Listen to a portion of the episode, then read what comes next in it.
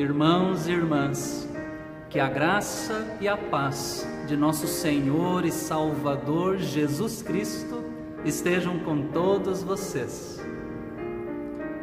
Para este 27 domingo no tempo comum, dentre os textos propostos pelo lecionário, tomo o Salmo 19 para a nossa edificação. Olhando para o salmo, vemos um Deus que se comunica com o ser humano no tempo e no espaço. Esse Deus se revelou a nós de muitas maneiras.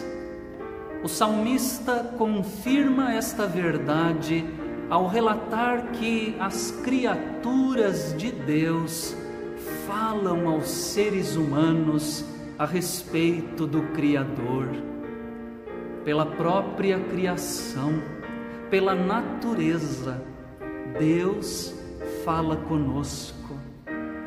Numa narrativa vibrante, somos apresentados a cinco protagonistas nos versículos 1 ao 6. Os céus, o firmamento, o dia a noite e o sol.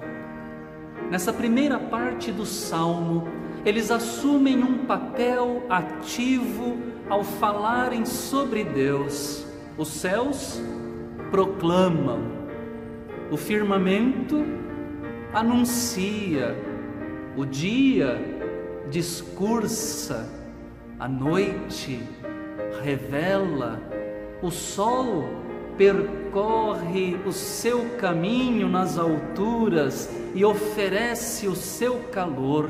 Nenhuma criatura está passiva, cada uma cumpre o seu papel para manifestar a pessoa e a natureza de Deus. De forma curiosa, céus, firmamento, dia, noite, sol, falam sem palavras. A criação de Deus não usa a linguagem das palavras, mas nem por isso deixa de comunicar a sua mensagem. O mundo inteiro, até os confins da terra, ouve a sua voz. E o que é que tais criaturas cósmicas proclamam? De acordo com o versículo primeiro, elas revelam a glória de Deus e as obras das suas mãos. Ou seja, anunciam aquilo que Deus é, a sua glória e aquilo que Deus faz, as suas obras. Uma pergunta: e nós? Seres humanos e nós, igreja, temos sido assim tão efetivos no anúncio da glória de Deus e das obras das Suas mãos, com as nossas vidas, mesmo sem a linguagem das palavras, temos proclamado quem é Deus, Sua bondade, Seu amor Céus e terra glorificam a Deus e nos convidam a glorificá-lo também. Obedecem à vontade do Criador e nos convidam a obedecê-lo também.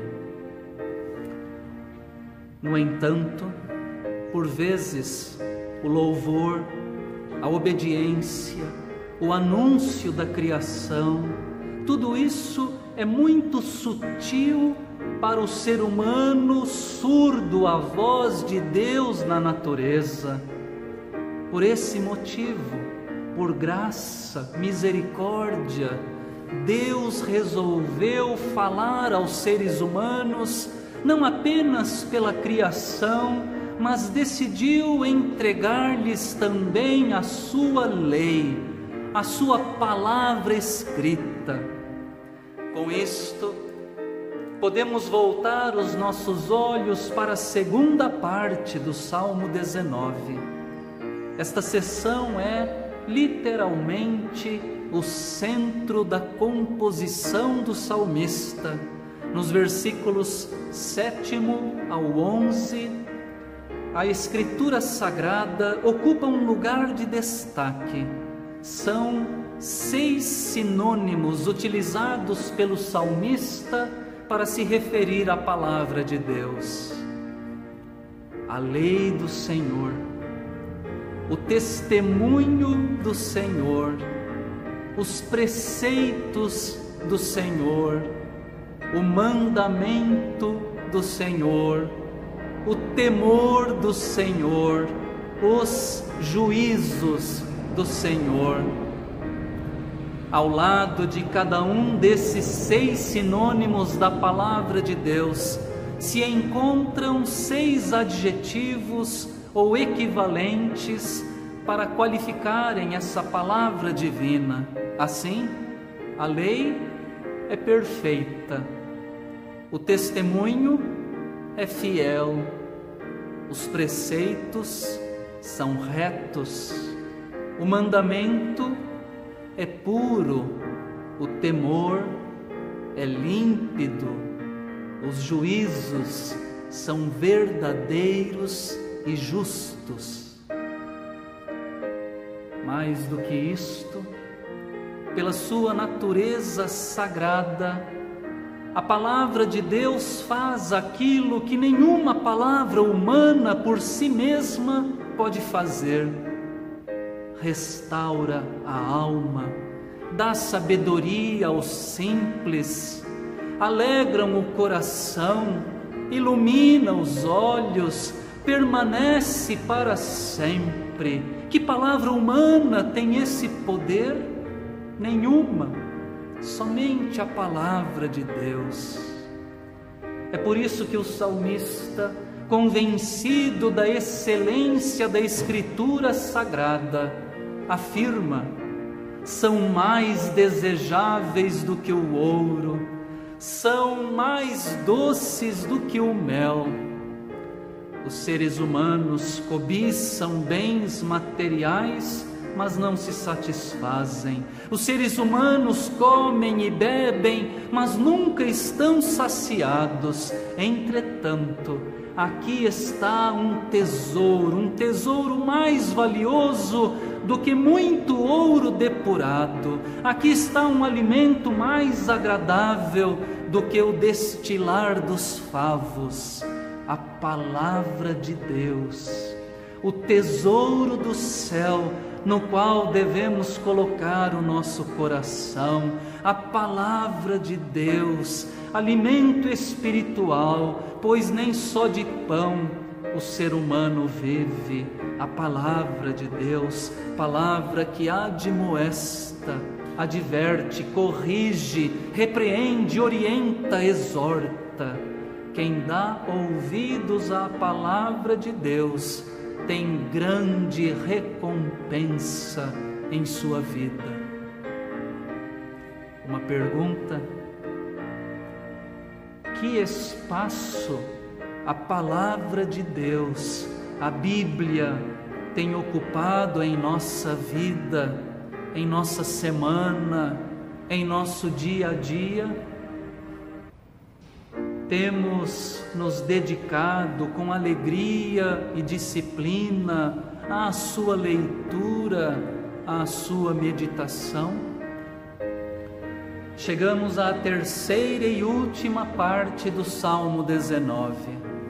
Nesta última sessão, do versículo 12 ao 14, somos confrontados com a dura realidade do pecado Céus, firmamento, dia, noite, sol, glorificam a Deus e obedecem ao seu plano.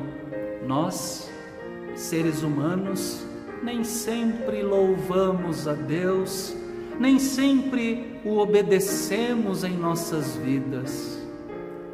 A lei do Senhor é perfeita, mas nós somos imperfeitos O testemunho do Senhor é fiel, mas nós somos infiéis. Os preceitos do Senhor são retos, mas nós somos tortos.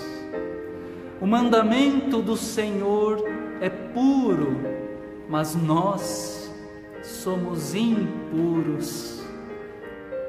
Os juízos do Senhor são verdadeiros e justos, mas nós, nós somos falsos e injustos, somos pecadores, e o pecado humano fica ainda mais grave diante do conhecimento que temos da palavra de Deus. O salmista então recorre à misericórdia divina, suplica a graça de Deus. Quem há que possa discernir as suas próprias faltas, absolve-me das que me são ocultas.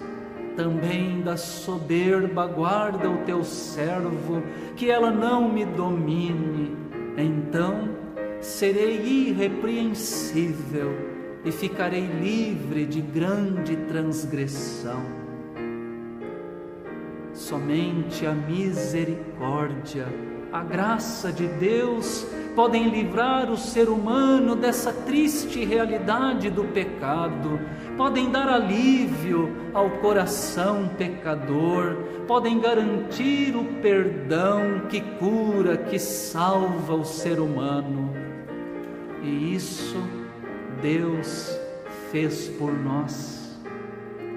Não apenas comunicou a sua glória, a sua vontade e a sua graça pelas obras da criação, por sua lei, pela sagrada Escritura, mas principalmente na pessoa de nosso Senhor e Salvador Jesus Cristo.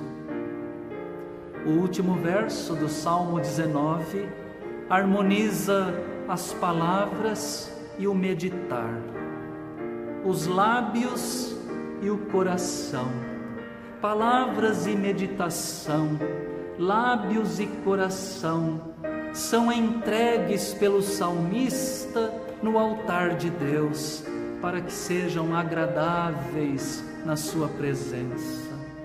Somente uma vida de entrega, de consagração, de santidade pode agradar verdadeiramente ao Senhor, nossa rocha, nosso redentor. Uma pergunta: temos confrontado a realidade do pecado em nossa vida? Temos buscado harmonizar em nossa vida cristã palavras e ações? Temos feito da nossa vida um sacrifício de louvor a Deus? Que o Senhor assim nos ajude e nos abençoe. Amém.